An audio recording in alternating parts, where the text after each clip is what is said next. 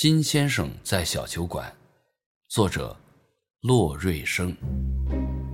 金先生是我同事，是个五十多岁的男人，却并没有像别的五十岁男人那样日薄西山，反倒有越活越年轻的趋势。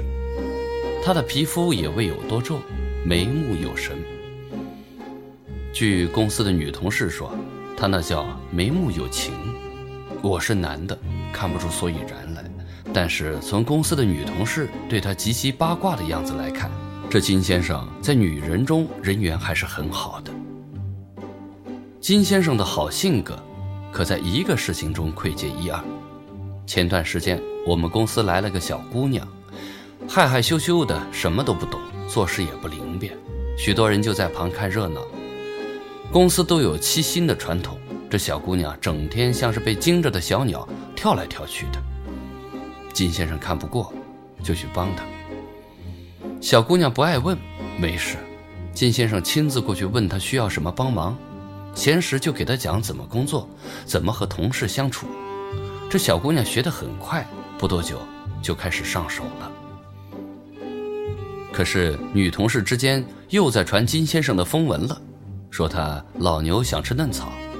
说话之间飞着醋意，我直觉得没意思。我和金先生关系好，就劝金先生注意点。金先生笑了笑说：“人都是这样，说说就好了。”金先生就是这样惜墨如金。我在公司算是和他走得近的，然而金先生却从不给我说什么私事，这一度让我觉得他很神秘。金先生算是个温文尔雅的男人，梳着个七分头，常年穿着灰扑扑的西服外套，像只灰鸽子似的。说话不紧不慢，优雅的紧。公司有人对他又爱又恨，也说不上原因来。我和金先生都爱喝酒，下班无事时，我们就去小酒馆喝两盅，带着微醺回家，也乐得其所。后来不知道怎么就在传金先生要辞职了，而且有模有样。我知道金先生不爱说自己的私事，就没问他。但是后来又听到有人说他和妻子已经分居，在闹离婚后，我才觉得作为朋友该主动问问他。可是金先生却给我讲了一个故事，他把我约到小酒馆，边喝着酒边将这个故事说给我听了。我不知道这故事该叫什么名字，就拿金先生给我讲述故事的地点作为题目了。金先生年轻时是个特别英俊的小伙子，身材挺拔，眼睛大而有神，头发总是一丝不苟地梳着。邻里的女人就拿话占他便宜，鬼模鬼样的去问东问西，摸上摸下的。金先生那时还不叫金先生，叫金玉。那个守了寡的女人常常依在门框上喊：“青玉啊，我这灯坏了，你来帮我修修。”说完，身子一荡，像是水波一样，这一荡将金玉荡得晕头晕脑，连忙低着头跑了。这女人就双手叉着腰，骂骂咧咧地说：“一看就是个骚种，忍不了多久的。”这女人也算厉害。还真算准了，金玉果真就入了女人的瓮。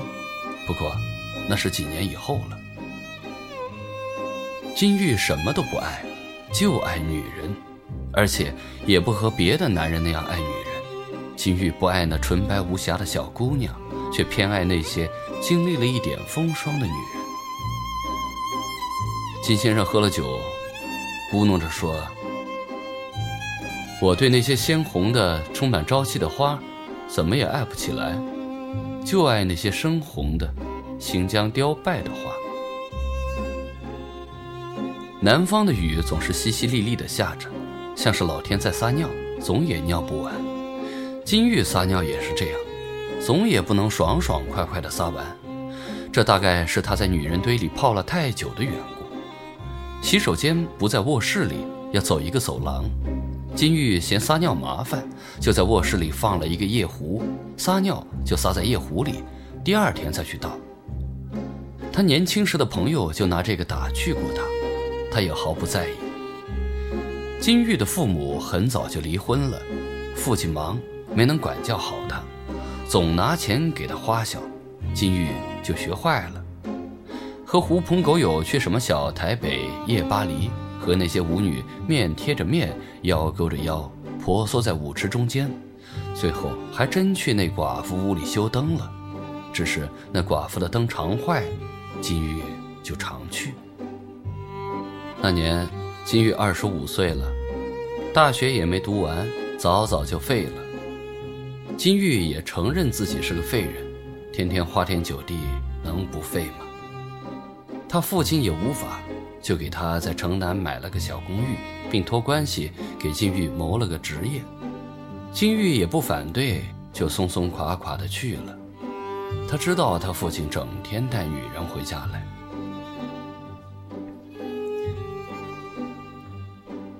金玉的公寓小资小调的，还有一个吧台，那是他自己弄的，然后再去买些酒来放在上面，整天就喝。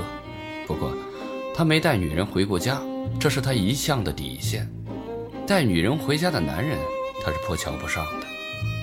可是，他终究打破自己的底线，带了一个女人回来。这女人就叫玉，和金玉一样，有个玉字。玉是一个三十多岁的女人，比那时的金玉还大七八岁。不过，她很漂亮。这是金先生给我描述的。他说。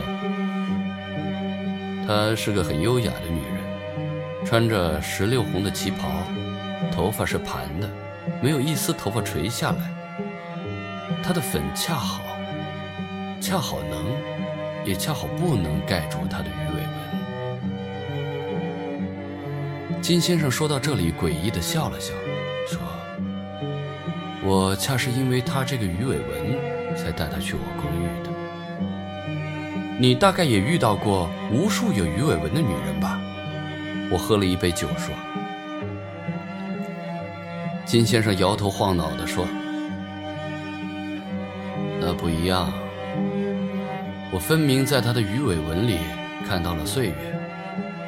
对，可以这么说。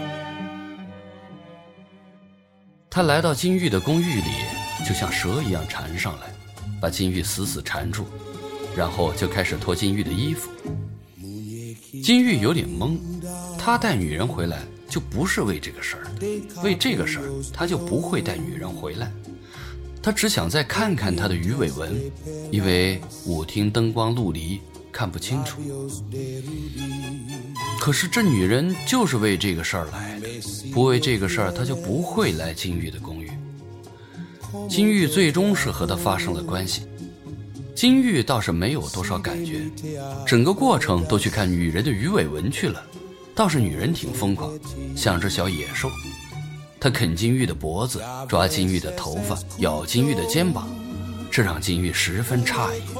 这女人穿着旗袍的时候，该是世界上最安静的女人，可是脱下旗袍后，又是最凶狠的女人了。金玉伸出手去摸她的鱼尾纹。可是被女人一把打下来，金玉就不敢再动了。他有些沮丧，他经历的女人也不算少，唯有这次自己是被完全压制的。女人在穿衣服，将旗袍的扣子慢慢扣上。金玉看到她的锁骨像是宝藏一样被旗袍藏起来，金玉却倒了一杯酒给女人。女人站在吧台的柱子旁。斜着眼睛想事情。公寓的灯不亮，这是金玉故意这么弄的。他不想屋子太亮，他就喜欢这暗暗的，像是夜晚。女人就斜着眼睛，沉默的、幽深的想着事情。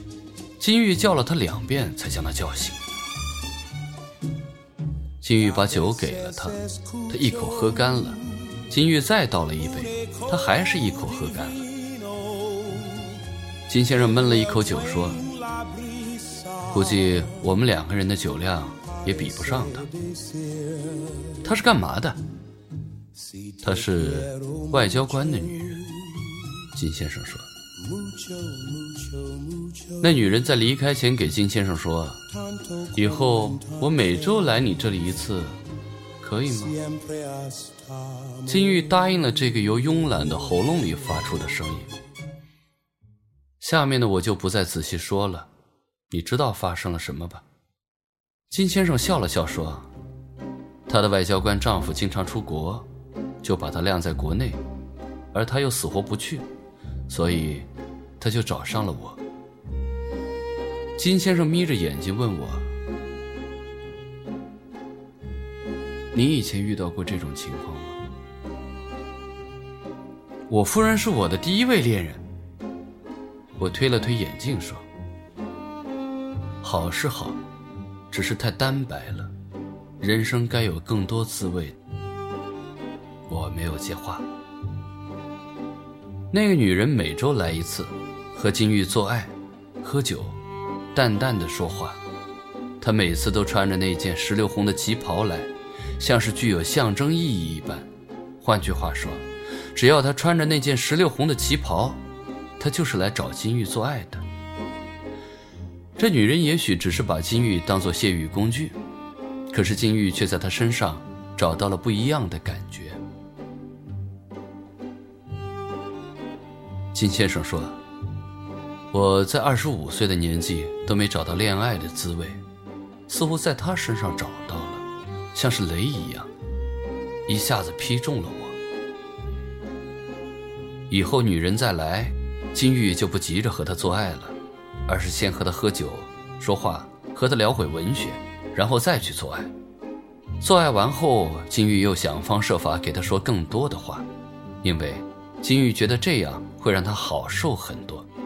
如果自己只是女人的泄欲工具，金玉是接受不了的。我觉得事情再发展下去就不妙了。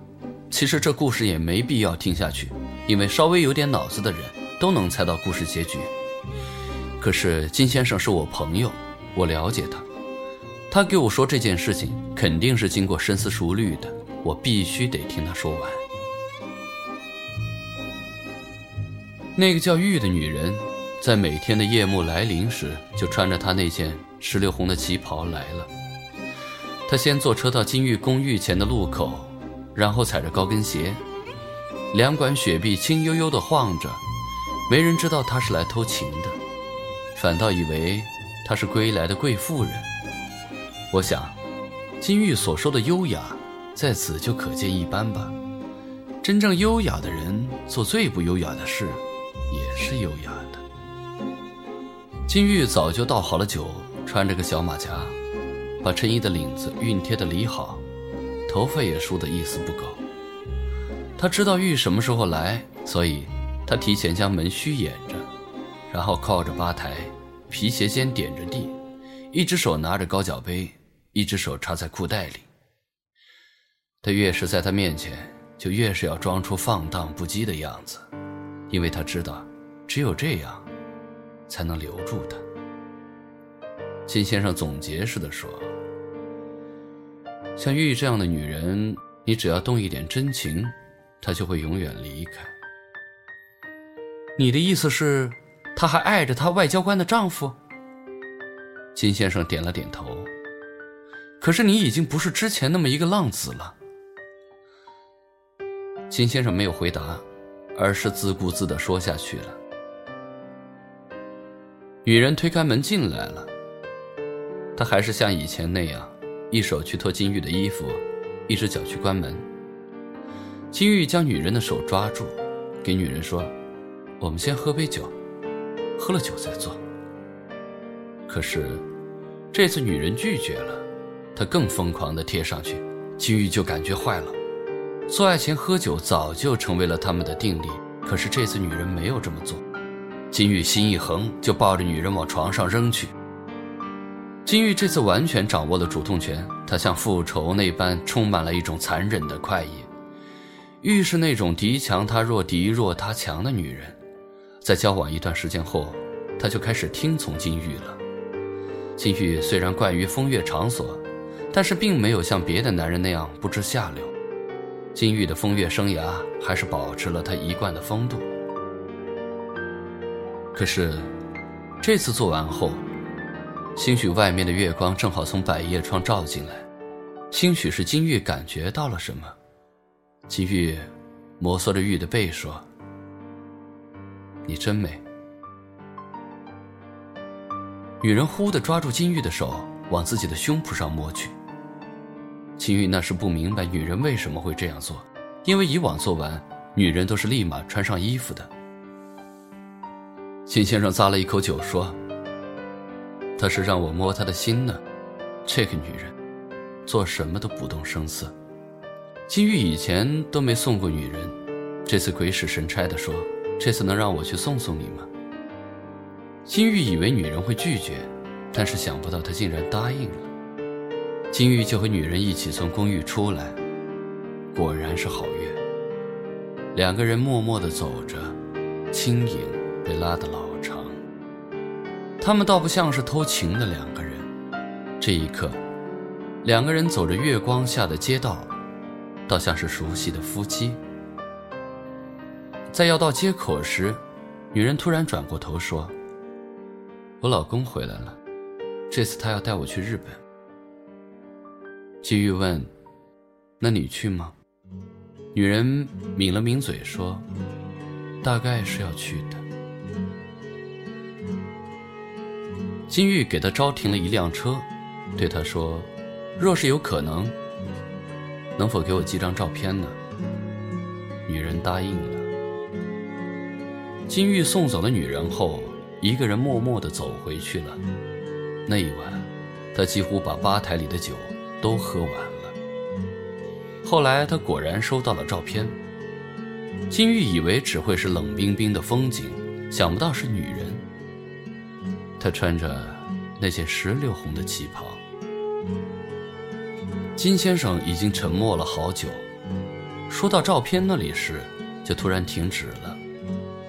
我慢慢等待着他说完，于是就又叫服务员上了一瓶酒。想不到金先生抬起头来说的第一句话是：“我说完了。”说完了，我说：“应该还有吧。”说完了，金先生摇着头说：“很荒唐吧？”我抿了一口酒，没有回答。金先生站起来，伸出那双手指很长的手说：“就喝到这里吧。”再见。于是，我和他握了握手，他就走出去了。从这次在小酒馆分别后，我就没见到金先生了。原来他的辞呈早就递上去了。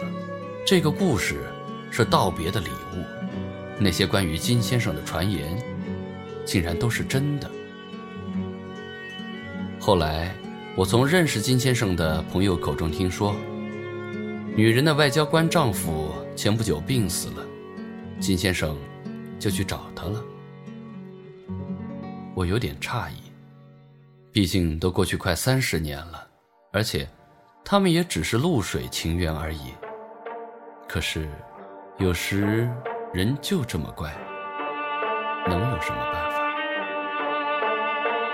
渴望一个笑容，期待一阵春风。你就刚刚好经过，突然眼神交错，目光炽热闪烁，狂乱越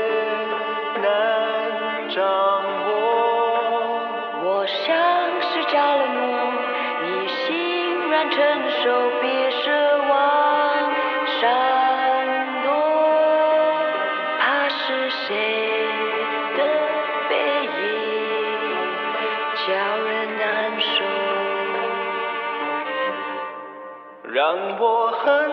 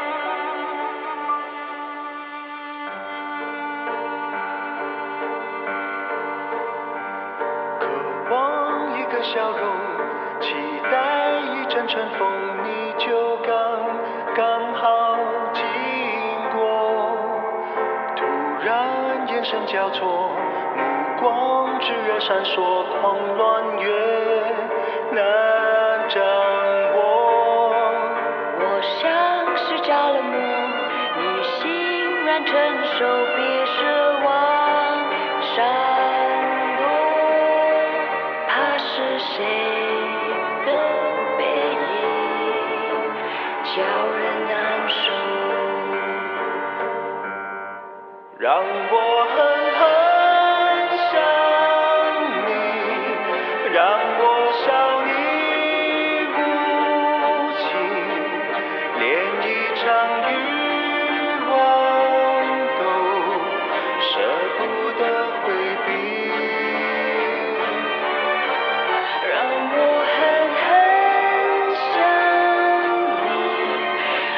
这一。